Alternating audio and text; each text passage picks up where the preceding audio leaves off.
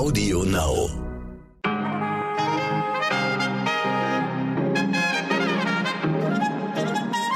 Guten Morgen, liebe Zuhörerinnen. Heute ist Dienstag, der 22. Februar. Ich bin Michelle Abdullahi und hier ist für Sie heute wichtig mit unserer Langversion.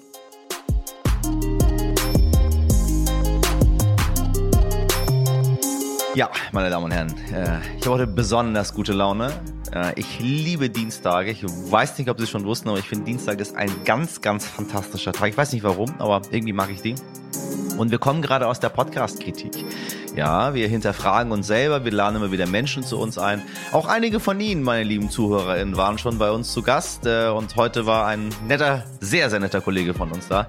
Ich sende ganz viel Liebe an Tobi für die schönen Worte, die er mit uns geteilt hat. Sie hören's. Ich bin heute einfach glücklich und ich möchte, dass Sie heute auch glücklich sind. Danke, Tobi, dass du mich glücklich gemacht hast und jetzt dadurch indirekt auch unsere Zuhörerschaft die das Glück, was ich in meinem Herzen gerade trage an diesem wundervollen Dienstag, auch in sich spüren werden. Meine Damen und Herren, kommen wir zu den harten Dingen des Lebens. Wir machen eine Gedankenreise. Stellen Sie sich vor, Sie haben sich ein Bahnticket für die erste Klasse gekauft.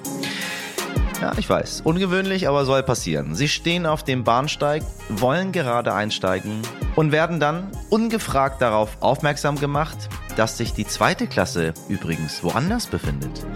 Aha. Ist die noch nie passiert, ne? Ich glaube, in so einem Moment hätte nicht nur ich ein ganz großes Fragezeichen im Gesicht stehen, liebe HörerInnen. Wobei, ich glaube ich nicht, weil mir sowas auch ab und zu mal passiert. Aber ich glaube, viele von Ihnen, wenn Sie denn, sag ich mal, mit sehr heller Haut geboren worden sind. Solche Situationen nennt man Alltagsrassismus und um diesen zu bekämpfen, wird jedes Jahr im Februar der Black History Month gefeiert.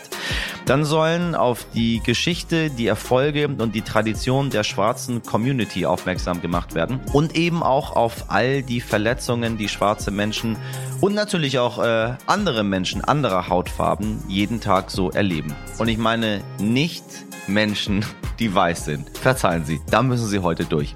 Das Ganze schildert uns heute die Buchautorin und erste schwarze Schulamtsdirektorin Florence Brokowski-Scheckete.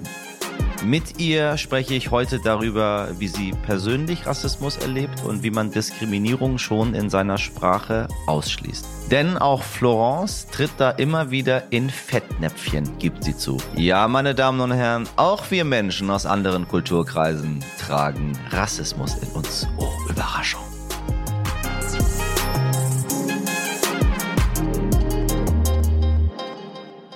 Zuerst für Sie das Wichtigste in aller Kürze. Der russische Präsident Wladimir Putin will die Separatistengebiete in der Ostukraine anerkennen. Es geht um die selbsternannten Volksrepubliken Donetsk und Luhansk. Die Europäische Union findet das gar nicht so toll, weil Russland damit gegen internationales Recht verstößt. Der EU-Außenbeauftragte und Vizepräsident der Kommission Josep Borrell will deshalb Sanktionen vorbereiten. Über die müssen die Mitgliedsländer allerdings noch abstimmen. Guess who's back? Nicht nur Slim Shady bzw. Rapper Eminem beim Super Bowl, sondern auch Donald Trump. Ja, seit gestern kann man seine neue App Truth Social in den USA herunterladen. Bis Ende März soll dieses neue soziale Netzwerk, das funktioniert wie Twitter, voll funktionsfähig sein. Und ich glaube, kein Punkt, Punkt, Punkt wird sich dafür interessieren. Hoffentlich. Seit Wochen wird der bayerische Ministerpräsident Markus Söder wegen seines eher schlingerartigen Corona-Kurses kritisiert. Nun will er laut deutscher Presseagentur morgen anscheinend sein Kabinett umbilden. Hm, und fast wäre der Mann ja indirekt Kanzler geworden. Vielleicht wäre das doch nicht so eine gute Idee gewesen. Oder doch? Wir werden es in zwei, drei, vier Jahren erfahren. Ich glaube, dann macht das, glaube ich. Weiß ich nicht. 2021 gaben die KäuferInnen von privaten und gewerblichen Immobilien so viel Geld aus wie noch nie, nämlich insgesamt 353,2 Milliarden Euro, sagt der Maklerverband IDV. Schön, die Wirtschaft geht hoch, könnte man denken, aber die Bundesbank warnt vor der Überbewertung von Wohnhäusern und Wohnungen in den Städten. Deshalb streiten Fachleute übrigens seit Jahren, ob im deutschen Immobilienmarkt bald die große Blase platzt oder nicht. Und wir kommen zu unserer Überraschung des Tages oder auch nicht, denn das, was wir eh schon alle vermutet haben, scheint sich jetzt zu bestätigen. Kriminelle, Diktatoren und umstrittene Geheimdienstchefs nutzen das Schweizer Banksystem aus und lagern dort ihre Kohle. Wer hätte das gedacht, meine Damen und Herren? Eine wichtige Rolle scheint dabei die Bank Credit Suisse zu spielen. Das zumindest zeigt ein geleakter Datensatz, der den KollegInnen der SZ zugespielt wurde. Dieser beinhaltet Informationen zu 10.000 Konten und 30.000 Kontenbesitzern. Die Daten belegen, dass die Credit Suisse seit dem Jahre 2000 vermehrt Vermögenswerte von, sagen wir mal, mehr als zwielichtigen Persönlichkeiten verwaltet, ohne anscheinend wirklich geprüft zu haben, woher das Geld Geld stammt. Mhm. Das hätte sie laut Gesetz aber tun müssen. Unter den Kundinnen der Bank befinden sich zum Beispiel der viel kritisierte jordanische König Abdullah II. oder auch die Familie des korrupten ehemaligen Präsidenten aus Kasachstan Nur Sultan Nazarbayev. Ein ganzes Recherchekollektiv aus 39 Ländern wertete die Daten monatelang aus und konfrontierte die Credit Suisse anschließend. Die war sich natürlich keines Fehlers bewusst. Was soll man dazu noch sagen? Gut, dass Sie meine Konten dort nicht gefunden haben. Die Situation in der Ostukraine ist seit mehreren Wochen mehr als undurchsichtig. Nach Angaben westlicher Geheimdienste soll Russland rund 150.000 Soldatinnen an der Grenze positioniert haben, obwohl sich davon theoretisch schon einige zurückziehen sollten. Dazu soll Russland fünf angebliche Saboteure aus der Ukraine auf russischem Boden getötet haben. Es ist kompliziert und wir versuchen immer wieder da für Sie ein wenig Licht ins Dunkel zu bringen. US-Präsident Joe Biden warnte schon letzte Woche, dass ein Angriff Russlands unmittelbar bevorstehen würde. Dabei berief er sich auf die Geheimdienste, also auf Informationen, die sich durch die Presse eher schwierig bis gar nicht überprüfen lassen. Dann traf sich Bundeskanzler Olaf Scholz letzte Woche Mittwoch mit dem russischen Präsidenten Wladimir Putin und die Gefahr schien vorerst gebannt, zumindest bis Präsident Biden gestern wieder warnte, Leute, es könnte bald doch soweit sein. So, atmen wir mal kurz alle gemeinsam und ich bin froh, wenn keiner irgendwo einmarschiert. Das äh, braucht ehrlich gesagt niemand. Aber was heißt das denn jetzt? Und mit welcher Intention sagt der US-Präsident immer wieder, Leute, bald könnte es soweit sein? Das habe ich unseren Korrespondenten Oliver Beckmeier gefragt, der seit 2017 aus den USA berichtet und aktuell die Lage aus Washington beobachtet. Die USA werten den russischen Einmarsch in den Osten der Ukraine als ganz klaren Bruch des internationalen Völkerrechts. Putin will die Lage weiter eskalieren, sagt man hier im Weißen Haus, und deswegen hat der US-Präsident nun als erste Reaktion einen sogenannten Exekutivbefehl unterschrieben. Dadurch darf nun etwa keine amerikanische Firma, kein Amerikaner generell mehr Geschäfte mit den beiden Regionen in der Ukraine machen, die Russland nun als unabhängig anerkannt hat. Und weil die USA dazu von einer weiteren Verschärfung der Lage in der Ukraine-Krise ausgehen, wird es wohl weitergehend dazu kommen, dass man in den kommenden Stunden oder vielleicht auch Tagen dann das gesamte Sanktionspaket einsetzen wird, das man mit den europäischen Verbündeten in den vergangenen Tagen ausgearbeitet hat. Eigentlich reden im Moment alle andauernd miteinander. Ähm, was eigentlich ganz gut ist. Aber deshalb frage ich mich erst recht, was kann so ein Gipfel zwischen Putin und Biden überhaupt bewirken? Also durch die dramatischen Entwicklungen in den vergangenen Stunden ist ein möglicher Gipfel zwischen dem russischen Präsidenten und dem amerikanischen Präsidenten eigentlich vom Tisch. Die USA, also das Weiße Haus, hat immer wieder in den vergangenen Tagen ganz deutlich gesagt, ja, man will alles für eine diplomatische Lösung tun, also miteinander reden. Aber das geht nur so lange, wie Russland eben nicht in die Ukraine einmarschiert. Tja, und genau das ist nun passiert und damit ist ein möglicher Gipfel in diesem Format komplett vom Tisch. So viel zur aktuellen Rolle der USA. Danke dir, lieber Oliver. Meine lieben HörerInnen, es ist nicht nur Februar, sondern auch Black History Month und äh, Sie kennen uns. Auch wir möchten natürlich unseren Teil dazu beitragen, die Geschichten und Erfolge der schwarzen Community zu feiern. Ich habe vor einigen Jahren auf einer Veranstaltung mal gelernt, dass wir meistens bei Menschengruppen, die wir nicht so gut kennen, weil wir nicht so viel Kontakt dazu haben, was auch völlig in Ordnung ist, weil viele sich dann ja doch in der eigenen Blase befinden oder eigentlich nur ihren eigenen Mann oder ihre eigene Frau und die Kinder und das Haus und den Hund kennen, ist es ganz gut, andere Geschichten zu erzählen, damit man im Kopf nicht nur eine Geschichte, sondern ganz, ganz viele Geschichten hat, um sich dann ein Bild zu machen. So, Das erstmal dazu. Jedoch muss man auch wissen, dass selbst wenn dieser Monat schon seit 1976 gefeiert wird, die Realität immer noch eine andere ist. Rassismus gehört leider genauso zum Alltag wie die Verspätung der Deutschen Bahn. So. Das können Ihnen alle bestätigen, die, sagen wir mal, auf den ersten Blick anders aussehen. Wirklich alle, meine Damen und Herren. Und auch Menschen wie Sie und ich verletzen andere Menschen häufiger, als wir wollen und wir uns vorstellen können. Meist nicht direkt durch Faustschläge, sondern eher unwissentlich mit dem, was wir sagen, was wir tun, wie wir sind. Das musste auch mein heutiger Gast oft am eigenen Leib erfahren ein Fehler im Bild zu sein oder sozusagen das Anhängsel ihres weißen Partners.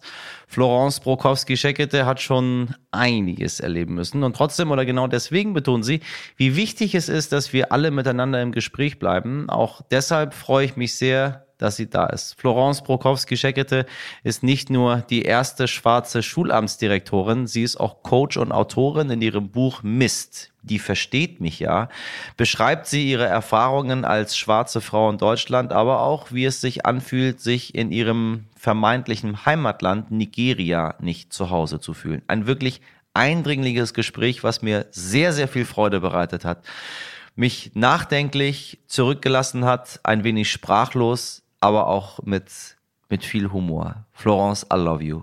Hallo Florence, ich grüße dich. Hallo, ich grüße dich auch und freue mich sehr. So, ich sag dir mal was. Es ist ja Black History Month, mhm. ne? Mhm, richtig. So, und dann hieß es, ah, wir müssen was zu Black History Month machen. Und dann denke ich mir mal so, ja, eigentlich müssen wir immer was zu diesem Thema machen. Und wir machen es auch. Also insbesondere bei uns hier im Podcast sind es das Thema Rassismus ist omnipräsent, weil Diskriminierung, Rassismus, ähm, alle Facetten davon, ob doller oder weniger doll, sind mir ein Herzensthema. Und ich bin die Person, die das hier ähm, nach, nach draußen haut. Mhm. Aber dann dachte ich mir so, jetzt Black History Month, da müssen wir, eine, irgend, lass uns irgendeinen schwarzen Menschen einladen, der dann irgendwas über Schwarze sagt und dann, äh, ja. Und dann ist Wie gut. siehst du das? ja, genau, mhm. ja, im, im, Ernst, really. Das ist ja das, das ist ja das, was wir machen. Das mache ich ja, ich bin ja auch nicht schwarz. Das, ich mache es ja genauso. Mhm. Ich denke mir, oh ja, Black History Month, jetzt ist schon wieder Black History Month. Okay, so. Wie, wie geht's dir damit? Also ähm, ich finde immer, und das predige ich, äh, ob die Leute es hören wollen oder nicht, wenn man über ein Thema etwas wissen möchte, muss man mit Leuten sprechen, die involviert sind, die betroffen sind. Ansonsten sind es Selbstgespräche und dann ist es langweilig. Also das predige ich immer, ja.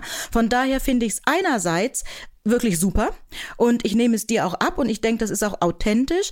Ich merke natürlich im Moment wirklich, dass so die Buchungen reinkommen und ich gar nicht ähm, weiß, wie ich es alles unterbringen soll. Ich freue mich auch riesig drüber, wenn ich merke, dass es authentisch ist und wirklich positiv gemeint ist und nicht nur um einen Haken hinterzumachen. Also du hast quasi Saison, ne? Im Moment ja, also wirklich, ja. Aber ich muss sagen, die Leute, ähm, denen ich auch zusage, bei, das sind nur Menschen, wo ich merke, okay, die meinen es auch so. Also ich würde nicht nirgendwo zusagen, das habe ich auch finanziell überhaupt nicht nötig, wenn ich das Gefühl hätte, aha, okay, ich bin jetzt da so ein Token und die wollen das nur machen, um es auch gemacht zu haben, weißt du? Ähm, ich sitze ja gerade in den USA hier mhm. und äh, hier ist Black History Month sehr anders. Mhm. Also es ist, es ist, es ist sehr anders. Es ist ein Riesenthema. Es ist an den Schulen Thema. Ähm, also die Kinder und die Jugendlichen unterhalten sich darüber im Unterricht. Ähm, du hast es selbst im Fernsehen als Thema auf den Sportkanälen, mhm. dass die zum Beispiel NBA-Spiele aus den 90ern mit Michael Jordan mhm, zeigen. Mhm, und das ist part of Black History Month. Und ich dachte mir so, wow, krass. Also was für eine was für eine Sensibilisierung stattfindet in einem Land, was sehr, sehr viele Probleme mit Rassismus mhm. und mit Diskriminierung hat, die USA. Was ist mit dieser, mit dieser, wie soll ich das sagen, Diskriminierungssensibilität gemeint? Was ist das? Also jetzt aus meiner Sicht, ja, ähm, ja, ja äh, dass, dass den Menschen erstmal bewusst ist, also die Menschen, die von Diskriminierung oder von, von Rassismus jetzt nicht äh, betroffen sind, ja, dass denen erstmal bewusst ist, was Menschen, die davon betroffen sind, Rassismus oder allgemein gesprochen Diskriminierung, was denen widerfahren kann. Also wie sich das auch naja, anfühlt ist schwierig, weil ich kann nicht äh, das fühlen, was der andere fühlt, aber zumindest mal ein Bewusstsein dafür bekommen, dass es gewisse Diskriminierungen gibt, ja, und nicht relativiert wird. So, ach nee, das ist ja nicht so schlimm oder hat der ja nicht so gemeint oder ähm, ah, das war ein Einzelfall, solche Geschichten, ja. Ich, ich würde gerne so ein paar Dinge einfach mal überspringen, weil ich keinen Bock mehr drauf habe. Weil wir die ganze Zeit immer wieder reden, wie kann man sensibilisieren, wie kann man den Menschen das beibringen. Ähm, was ist systematischer Rassismus? Also Leute, wenn ihr draußen immer noch nicht wisst, was systematischer Rassismus ist, äh, dann tut mir das wirklich wahnsinnig leid, aber dann äh, vergesst es einfach, dass Black, Black History Month ist. Macht einfach so weiter, legt euch wieder hin, äh, alles ist gut. Ähm, du hast aber einen Vorfall aus der Bahn. Ja. Äh, erinnere ich das richtig? Ja. Kannst du, sag das bitte trotzdem mal. Manchmal denke ich, manchmal denke ich, ich habe keine Lust mehr zu erklären und denke mir so, ah, vielleicht sollte man doch noch mal irgendwas schildern, damit die Menschen doch verstehen, worum es geht, um so geschockt zu sein. Mhm, mhm. Erzähl mal kurz bitte. Ganz kurz, ich war in Berlin, wollte wieder zurückfahren mit dem ICE nach, ähm, nach Mannheim und ich fahre grundsätzlich erster Klasse. Also ich reise sehr, sehr viel äh, in letzter Zeit und ich fahre grundsätzlich erster Klasse. Und äh, bin entsprechend auf dem Bahnsteig auch dahin gelaufen. Und wenn du auch viel Bahn fährst, weißt du ja, man muss also wirklich erstmal eine halbe Stunde laufen, ehe man da ankommt, wo, der, wo die erste Klasse Waggons anfangen. Also das macht ja. man ja nicht freiwillig, wenn man eigentlich in die zweite Klasse will. Ne? So. Und dann bin ich ich also dahin und dann auch eingestiegen und ich habe auch keinen suchenden Eindruck gemacht oder dass ich nicht weiß, wo ich bin und wollte sogar noch eine Mitarbeiterin vorbeilassen, weil ich das Gefühl hatte, oh, die hat's eilig, die will in ihr Abteil, ja, so. Und dann sagt sie zu mir, ähm, das ist erster Klasse, zweite Klasse ist da hinten. Und dann habe ich gefragt, Okay, aber warum sagen Sie mir das? Ich meine, ich habe nichts gefragt, gar nichts. Ich, ich wollte von ihr überhaupt gar nichts, ja. Und dann sagte sie nochmal, ja, weil da eben zwei, erste Klasse ist, zweite ist da hinten. Sag ich nochmal, warum sagen Sie mir das? Und ich denke, die fühlte sich dann schon, also sie merkte dann schon, oh, ist irgendwie ein Fettnäpfchen. Und anstatt einfach einfach wo zu sagen, oh Mist, ich glaube, ich habe das jetzt falsch ausgedrückt, fing sie an zu blubbern und ihre Chefin, ähm, die Zugchefin, fing dann an, mich anzubrüllen, ja. Und da habe ich gedacht, Leute, ihr habt irgendwie was nicht kapiert. Nicht ich bin hier die Querulantin. Ihr habt einfach in eurer Sprache gerade was verschoben, ja, und es reicht ja eigentlich, um zu sagen, hey, ähm, tut mir leid, ist anscheinend falsch angekommen, dann bin ich die Letzte, die nicht sagt, hey, wir sind gut miteinander und ähm, alles gut, ja. Und dann kam aber noch eine dritte, die mir sagen wollte, ah ja, und die hat doch nur einen Weg und so. Sag ich, nee, die hat mir nicht nur den Weg gezeigt. Nein, das hat sie nicht. Ne, sie, ich war anscheinend ein Fehler im Bild, genau. Und die kam dann aber während der Fahrt und sagte sie, kann ich mich mal setzen? Ich möchte das verstehen. Und die saß echt mit Tränen in den Augen vor mir und sagte, ich möchte es verstehen. Und wir waren gut miteinander. Sie hat es wirklich verstanden. Ich habe es, ich habe auch gemerkt, das war authentisch. Und dann habe ich ihr auch gesagt, sag ich, so können wir doch miteinander umgehen. Also ich muss weder angebrüllt werden, ähm, noch irgendwie anders behandelt. Und es ist ja auch nicht schlimm, wenn jemandem mal ein Fettnäpfchen passiert. Passiert mir mit anderen Diskriminierungsarten ja auch. Aber dann kann man aufeinander zugehen und sagen, hey, ich will's, ich möchte es kapieren, ich möchte es verstehen, ja. Also, also, warte mal. Also ich kann es nicht verstehen und es ist für mich, muss ich ganz ehrlich sagen, für mich kein Fettnäpfchen. Mhm. Äh, wir haben es 2022. Ähm, äh, wir sind hier nicht in einer Rassentrennung der 1950er in den USA, wo schwarze Menschen hinten im Bus einsteigen und die Weißen vorne. Also äh, es ist ja auch nicht, äh, ne, wir, wir leben hier nicht in der NS-Zeit. Hier tragen die Menschen einen Stern und sind deswegen, werden aussortiert irgendwo anders hin. Was wollte sie denn verstehen? Also ist es, ist es, ist es für Sie einfach per se nicht nachvollziehbar, dass ein schwarzer Mensch erste Klasse fährt, weil schwarze Menschen nicht erste Klasse fahren. Punkt. Das ist ja relativ einfach. Was, was wollte sie denn da erklären? Was wollte sie denn, was, was will man denn da hm. verstehen? Also ich sag mal, die, die zu mir kam, die hat ich denke, die hat schon während der Situation gemerkt, oh, hier, hier läuft was schief, ja. Sie wollte dann ein bisschen schlichten. Es gab aber nicht wirklich was zu schlichten in der Situation. Und sie hat sich entschuldigt, ja. Sie hat, sie sagt, ich habe gemerkt, da läuft was, was schief, es ist falsch angekommen. Und die hat sich echt entschuldigt. Also die nehme ich echt raus auch aus diesem, aus diesem Konflikt, weil die, die hat sich entschuldigt. Die hat gar nichts, die, also außer dass sie schlichten wollte, war die gar nicht beteiligt. Die wurde ja auch noch angebrüllt gebrüllt von der, von der Zugchefin, ja. Und die anderen beiden, die eigentlich hätten kommen müssen und sagen müssen, sie, da ist wohl echt was schräg gelaufen und ja, können wir darüber sprechen? Die sind nicht gekommen, aber ist gut, wenn die meinen, dass das nicht sein muss, dann ist ist okay, ja. Ich bin ein sehr langmütiger Mensch, also das ist was, was man mir auch nachsagt. Ich bin sehr sehr langmütig. Ich verstehe, ich versuche auch den Perspektivwechsel, Leute auch nicht in irgendeine Ecke zu schieben, aber das war mir ein Tick zu viel, um da zu sagen, ach komm, ist egal, das war jetzt, sie sind im Stress ich, es dauert echt, echt lange, bis ich mal was sage, aber da war es mir echt ein Zacken zu viel. Ne? Hat denn die Bahn irgendwie drauf reagiert? Inzwischen ja. Inzwischen bin ich mit denen ähm, gut im, im Gespräch. Ich habe hab das ja dann öffentlich gemacht und ähm, es hat, es musste also ein Anstupser äh, brauchte es, mehrere Anstupser. Es haben also die Leute haben wahnsinnig reagiert, haben zum Teil die Bahn auch getaggt und irgendwann hat dann tatsächlich ein Mitglied des Vorstandes reagiert, hat mich dann ähm, mit einer anderen äh, Dame dann connected und ja, wir sind jetzt gut im Gespräch und klar, man hat sich auch entschuldigt, habe auch eine lange E-Mail gekriegt, die muss ich noch beantworten.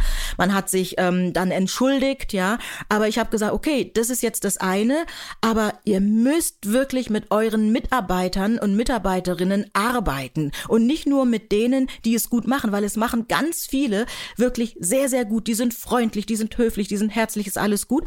Aber wenn ihr merkt, ihr habt da welche, die auch nicht zu eurem Leitbild passen oder deren Lebenshaltung nicht zu eurem Leitbild passen und nichts anderes habe ich euch gespiegelt, dann müsst ihr reagieren. Ja. Das ist ein toller Punkt, äh, worüber ich auch schon länger nachdenke. Es geht ja immer die Frage rum, was müssen wir denn machen, damit das alles aufhört? Mhm. So, wir haben alles versucht. So, äh, du bist Schulamtsdirektorin, erste schwarze Schulamtsdirektorin. Du arbeitest mit Kindern, mhm. ich arbeite mit Kindern, ähm, mit Jugendlichen, auf der Bühne, äh, im Fernsehen und so weiter und so weiter und so weiter. Mhm. Äh, das ist auch alles gut so, dass es das gibt und dass wir beide uns jetzt hier auch unterhalten. Ähm, aber ich glaube, dass es Aufgabe der, der großen Unternehmen, des Staates, der, der Big Player ist, dass genau das, was du eben gesagt hast, wenn etwas nicht in euer Leitbild reinpasst, dann muss man stark überdenken oder sofort handeln. In meinen Augen eigentlich sofort handeln. Mhm. Da muss so eine Person entlassen werden. So, weg. Wenn man irgendwie, wenn, wenn, wenn du, wenn du einen ein Impfgegner bei der Deutschen Bahn hast, als Schaffner, der selber nicht geimpft ist und Leuten dann aber irgendwie versucht, da weißt du, irgendwie die Maske anzudrehen. Also das passt nicht zueinander, liebe Leute. Da muss er irgendwas anderes machen oder lässt sich impfen. Und genauso in dem Fall, wenn Leute dieses Leitbild nicht verstehen, dann muss man sich von diesen Leuten radikal trennen. Ist das ein Weg, dass die, dass die, dass die Big Player mitmachen. Also um wieder auf das Beispiel der USA zurückzukommen. Hier wird das so gemacht. Mhm. Also hier, hier die großen Unternehmen, du hast hier Unternehmen, ähm, die sind divers, die sind offen, die sind gegen äh, Rassismus und es gibt sehr viele Unternehmen in den USA, die hier im, mitten im Land sitzen, die das ganz, ganz anders sehen, weißt du? Ähm, äh, und das weiß man dann halt so. Dann gehst du halt da nicht arbeiten bei dem Unternehmen. Oder wenn du da einkaufst, dann weißt du, das ist ein Unternehmen, das ist irgendwie ein bisschen schwieriger als das andere. Ist, ist das ein Weg, so ranzugehen, dass unsere großen Player in Deutschland sagen, ähm, wir distanzieren uns nicht nur davon, sondern es gibt auch Konsequenzen, wenn sowas äh, publik gemacht wird? Vielleicht kommt da jetzt die Pädagogin aus mir raus oder, oder ja gemischt mit meiner Langmütigkeit. Also, bei einem stimme ich dir zu, die, die Big Player, und ich hatte jetzt letzte Woche bei einem wirklich Weltunternehmen ähm, auch einen Auftrag, ähm, die haben mir das bestätigt. Also die Big Player, die müssen wirklich gucken, wen habe ich hier als Mitarbeiter und, und Mitarbeiterin, ähm, was ist unser Leitbild und passt deren Lebenseinstellung, deren Menschenbild zu unserem Leitbild. Und dann würde ich aber erstmal sagen, wenn die merken, dass wir jemanden haben, wo es nicht ganz so passt, denn dann würde ich erstmal darum bitten, diesen Menschen eine Chance zu geben. Ja, ähm, so, weil jeder Mensch kann sich überdenken, jeder Mensch kann reflektieren und kann überlegen, okay, ähm, wie ist denn mein Menschenbild und, und passt das oder passt es nicht? Und wenn dann in letzter Konsequenz derjenige sagt, nö, mein Menschenbild ist anders, dann stimme ich dir zu. Dann muss er sich von diesem Unternehmen trennen, denn ich glaube, wenn man wirklich ganz radikal sagt, mein Menschenbild ist anders, dann kann ich, glaube ich, nicht acht Stunden lang so tun, als ob ich das Menschenbild habe, was in dem Leitbild des Unternehmens steht. Dann muss man sich tatsächlich trennen. Aber erstmal würde ich denken, jeder Mensch hat eine Chance verdient, sich auch zu reflektieren. Mm, Finde ich gut. ich liebe das mit Pädagogin äh, mich zu unterhalten, weil die dann immer doch ein bisschen ruhigeres Gemüt haben als ich und sagen, nein, nicht sofort alle Leute entlassen. Mhm, mhm. ähm, erstmal haben wir sich mit denen unterhalten. Du siehst aber nur, ich kann in manchen Belangen einfach nicht mehr, weil ich irgendwie denke, tut mir leid, aber ich, ich, ich habe auch tausende solcher Beispiele aus, aus Bahnen und aus Flugzeugen mhm. und aus, aus weiß ich was für Orten. Es tut halt sehr weh, das ist das Problem. Es tut halt sehr weh. Es, es, es brennt sich in, dein, in deinen Kopf Absolut. ein. Es brennt sich in deine Augen ein Es geht einfach nicht mehr weg. Es tut unfassbar ja, weh, ja. wenn einem so etwas widerfährt. Das ist das mein Problem. Absolut. Also es ist wirklich so, wie gesagt, ich bin da, ich bin wirklich entspannt. Ich bin ja von einer weißen Mama aufgezogen worden und ähm, kann wirklich auch diese, ich sag mal, die weiße Perspektive, die habe ich ja, ich sag mal, jetzt nicht in die Muttermilch bekommen, weil meine leibliche Mama schwarz ist oder Mutter schwarz ist, aber trotzdem, also ich bin ja in diesem weißen Umfeld aufgewachsen und ich sehe nicht hinter jedem Spruch, hinter jedem Blick, hinter jeder Ecke irgendwie eine Diskriminierung aufgrund meiner ethnischen Herkunft. Aber es gibt Situationen und das war diese Situation auch in der Bahn, wo ich gedacht habe, Leute, ich, ich habe doch gar nichts gemacht, ja. Ich im Gegenteil, ich habe noch einen anderen Herrn, der ähm, mir auch deutlich machte, dass er nicht gut Deutsch kann und seine äh, Tochter hat ihn auf dem, also praktisch da auf die Bahn gebracht und er fragte dann, oh, wo ist denn der Zug? Und ja, dem habe ich also noch geholfen, habe ihm im Schlepptau gehabt und dann waren wir einfach nur glücklich, dass wir einsteigen konnten und dann passiert mir das. Und ich habe gedacht, ich wollte dich sogar noch vorbeilassen. Und das wirklich, das tat weh. Ich war drauf und dran, den Zug zu verlassen. Ich habe gedacht, ich, ich kann mit euch nicht diese Fahrt machen. Ja, das geht nicht. Und dann dachte ich, naja, aber dann komme ich um Mitternacht in Mannheim an, muss dann noch weiterfahren. Dann habe ich es nicht gemacht, aber ich fühlte mich nicht gut. Und das passiert mir wahnsinnig selten. Ja. Du hast ein Buch geschrieben, Mist, die verstehen mich ja aus dem Leben einer schwarzen Deutschen. Ähm, und da beschreibst du dein Leben? Ja. 70er, 80er. Ähm, sind wir wieder auf dem Weg zurück in die damalige Zeit? Hat es sich verbessert? Hat es sich verschlechtert? Ist es noch viel Arbeit? Ist es, weil ich, ich war in den, äh, als ich hierher gekommen bin, wusste ich ja nicht, wo ich bin. Mhm. So, ich, meine Geschichte ist ein bisschen anders verlaufen, aber ähm, du bist von hier. wie, wie steht's um uns. Wie steht's um uns? Also äh, den Titel ähm, darf ich noch mal ein ganz klein bisschen äh, zurechtrücken, weil da hängt auch eine Geschichte dran. Also der Titel ist richtig Mist, die versteht mich ja und kann ich auch gleich erklären, wie das gekommen ist. Ja, ähm, wie gesagt, Gott sei Dank habe ich diese Langmut und ähm, habe deshalb auch gesagt, oh, der Titel ist gut. Erzähle ich gleich. Ähm, hat sich was verändert. Also, ich habe mehrere Etappen ja erlebt. Einmal die Etappe, bis ich neun war. Das ist so, ja. so für sich eine Etappe. Ich bin in Buxtehude aufgewachsen, hatte wirklich eine wahnsinns tolle Kindheit. Mal so Kleinigkeiten im Sandkasten, aber nicht der Rede wert. Dann bin ich nach Nigeria gegangen. Dort habe ich gemerkt, ähm, wie es ist, Ausländerin zu sein in einem Land, in dem man zwar die gleiche Hautfarbe hat, aber ähm, na, ich habe eine andere kulturelle Identität genossen und ich bin deutsch sozialisiert worden und darum war ich in Nigeria die absolute Ausländerin, ja. So und dann bin ich wiedergekommen mit zwölf und dann habe ich schon gemerkt, dann passierten so Sachen, dass eine, eine Lehrerin in der sechsten Klasse ähm, zusammen mit einem Mitschüler mein Brötchenkonsum als Grund dafür nahmen, dass Kinder in Afrika hungern und so Geschichten, wo ich dann gedacht habe, okay, wow. hier läuft schon was schief. Du, war, du warst nie in Afrika, außerdem gibt es es das Kind in Afrika nicht. Also da läuft was schief. Da habe ich dann schon so Situationen ähm, erlebt. So, und dann ähm, bin ich ja in den Beruf gegangen und in dem Umfeld, in dem ich, ähm, in dem ich lebe, da kannte man mich dann auch. Ähm, und ich lebe hier in einer Stadt, die sehr, sehr multikulturell ist. Und dann kam 2014, 15. Das war die Zeit, wo viele Menschen mit Fluchterfahrung nach Deutschland gekommen sind. Und da habe ich gemerkt, man geht wieder anders mit mir um. Man ist distanzierter, etwas skeptischer. Ich ähm, war das Mitbringsel ähm, meines weißen Partners, ähm, hat mich aus dem Urlaub oder aus irgendeiner Erstaufnahmestelle vielleicht gerettet, ja. Ähm, ich bin noch nie so viel kontrolliert worden im Straßenverkehr und die netteste Geschichte, die war wirklich, dass ich jemand im Auto hatte, einen Bekannten. Ähm, ich war die Fahrerin, ich wollte ihn absetzen, es war abends an der Bushaltestelle und ich werde kontrolliert mit der Frage, ähm, natürlich Fahrzeugpapiere, was weiß ich, und dann mit der Frage, was machen Sie hier? Und ich habe gesagt, äh, wir unterhalten uns. Und dann hieß es, ach, so nennt man das heute. Ich weiß bis heute nicht, was der gemeint hat, aber ich kann es mir denken.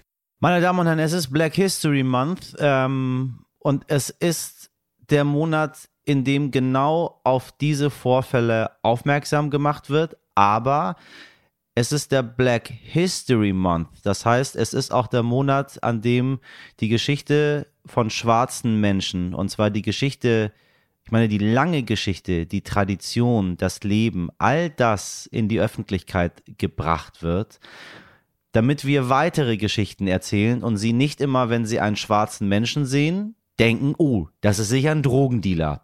Oder wenn sie einen ähm, äh, iranischen Menschen mit einem Bart sehen, die denken so, oh, der schlägt sicher seine Frau. So, das sind mal zwei Klischees, die ich Ihnen jetzt mal in den Kopf reingegeben habe, die sehr vielen Menschen aufploppen, wenn sie an Menschen mit Migrationsgeschichte, mit anderer Hautfarbe, was auch immer denken. Aber wir möchten ganz viele andere Geschichten erzählen. Ähm, das ist gar nicht ihre Schuld, wenn sie so denken. Ich habe genauso diese Rassismen in mir. So, Florence, äh, wir haben sie. Ja, ne? Es absolut. ist nicht so, dass wir hier die ganz, ganz tollen Vorzeigeleute Nein. sind, die, die everybody lieben und so ist es nicht. Aber es geht nur, wenn wir andere Geschichten erzählen. Also wenn sie, wenn sie noch andere Menschen kennenlernen, die anderes mitbringen. Deswegen haben sie heute ähm, mich kennengelernt und sie haben heute Florence kennengelernt. Ist das der Weg, diese anderen Geschichten zu erzählen, Florence? Abschließend vielleicht an den Schulen auch, an, an, an den, bei, an, in, in den Kindergärten, vielleicht noch früher, damit sich Stereotypen und Rassismen gar nicht von Anfang an ähm, festsetzen in den Köpfen. Absolut. Also schon in der frühkindlichen Bildung und ich merke das ja selber. Dadurch, dass ich im Schulwesen ja bin, gehen die Schüler und Schülerinnen komplett anders mit mir um, weil und ich muss auch nicht sagen, wir haben jetzt heute, als ich Schulleiterin war, Lehrerin war, wir haben jetzt heute mal die Stunde, wie können Ausländer hier in Deutschland leben, sondern dadurch, dass die mich erlebt haben, haben die gemerkt, ach, jemand wie die kann auch Schulleiterin werden. Also im Tun, im Sein, im Leben haben wir praktisch gelernt, ja, und das war toll. Das ist das, was wir heute machen möchten, äh, diese weiteren Geschichten zu erzählen. Also da kann jemand Schulleiterin werden, äh, da kann äh, jemand Podcast-Host werden, ähm, da kann jemand alles werden, was er oder sie möchte und äh, versuchen Sie diese Geschichten weiterzutragen. Das ist auch ein Teil Sinn dieses Monats. Äh, Florence, ich danke dir sehr, sehr für dieses Gespräch. Vielen Dank, dass ich da sein durfte, dass ich eingeladen war, hat mir wahnsinnig viel Spaß gemacht. Heute nicht ich. Liebe HörerInnen, was würden Sie tun, wenn Sie etwa 400.000 Euro auf der hohen Kante hätten? Einige sagen, pff, habe ich, ja. Ich kann Ihnen genau sagen, was ich tun würde. Ich würde das jedenfalls nicht in der Schweiz anlegen, looking at you Credit Suisse, sondern ich würde mir Tickets für Flüge ins Weltall kaufen. Ja, meine Damen und Herren.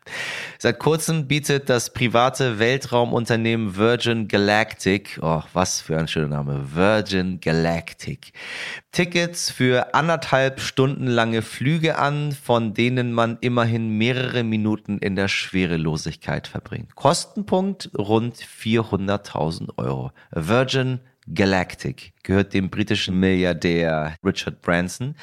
Der ist aber bei weitem nicht der einzige mindestens fragwürdige Milliardär, der unfassbare Ressourcen in den Weltraumtourismus steckt und seit Jahren daran forschen lässt, wie man mehr Leute ins All bringen kann. Auch der Amazon-Gründer Jeff Bezos mit seiner Firma Blue Origin oder der uns altbekannte Tesla-Gründer Elon Musk will mit seiner Firma SpaceX Weltraumtourismus für alle ermöglichen. Also alle, sagen wir mal, die es sich leisten können. Ja. Ich sag Ihnen das. Ich sag Ihnen das. Irgendwann kommt dieser Podcast vom Mond. Ich sag Ihnen das. Sind Sie auch ein bisschen angefixt vom Weltraum, liebe HörerInnen? Äh, Sie wissen, ich könnte stundenlang über Planetensterne und die Raumfahrt sprechen. Und wissen Sie was? Genau das werde ich morgen tun. Ja, da geht ein Traum in Erfüllung. Da ist nämlich der Astronaut Ulrich Walter zu Gast. Das ist tatsächlich etwas, was ich mir schon immer gewünscht habe. Ich kann Ihnen also nur raten, unsere morgige Folge zu hören und mit mir ins Weltraum zu gehen. Herr Walter ist so unfassbar unterhaltsam. Und natürlich hören Sie auch die Folge übermorgen und die überübermorgen und Sie wissen immer und so, immer und so weiter und so weiter. Empfehlen Sie uns gerne weiter. Bewerten Sie uns mit dem kleinen Sternchen, das Ihnen angezeigt wird. Und wenn Sie die Stars Ihrer Kindheit oder andere Gäste für uns empfehlen wollen, dann schreiben Sie uns doch an heute wichtig.stern.de. Wir versuchen alles zu ermöglichen, meine Damen und Herren. Alles ist möglich, wenn Sie nach den Sternen greifen. Meine Sternschnuppen in der Redaktion heißen Sabrina Andorfer, Mirjam Bittner, Dimitri Blinski, Etienne Cebula, Frederik Löbnitz und Freya Steinke. Produziert hat diese Folge Wake One für Sie haben Sie einen tollen Dienstag. Sie wissen, der schönste Tag der Woche. Voller Freude auf unseren Astronauten morgen. Machen Sie was draus. Ihr Michel Abdullahi.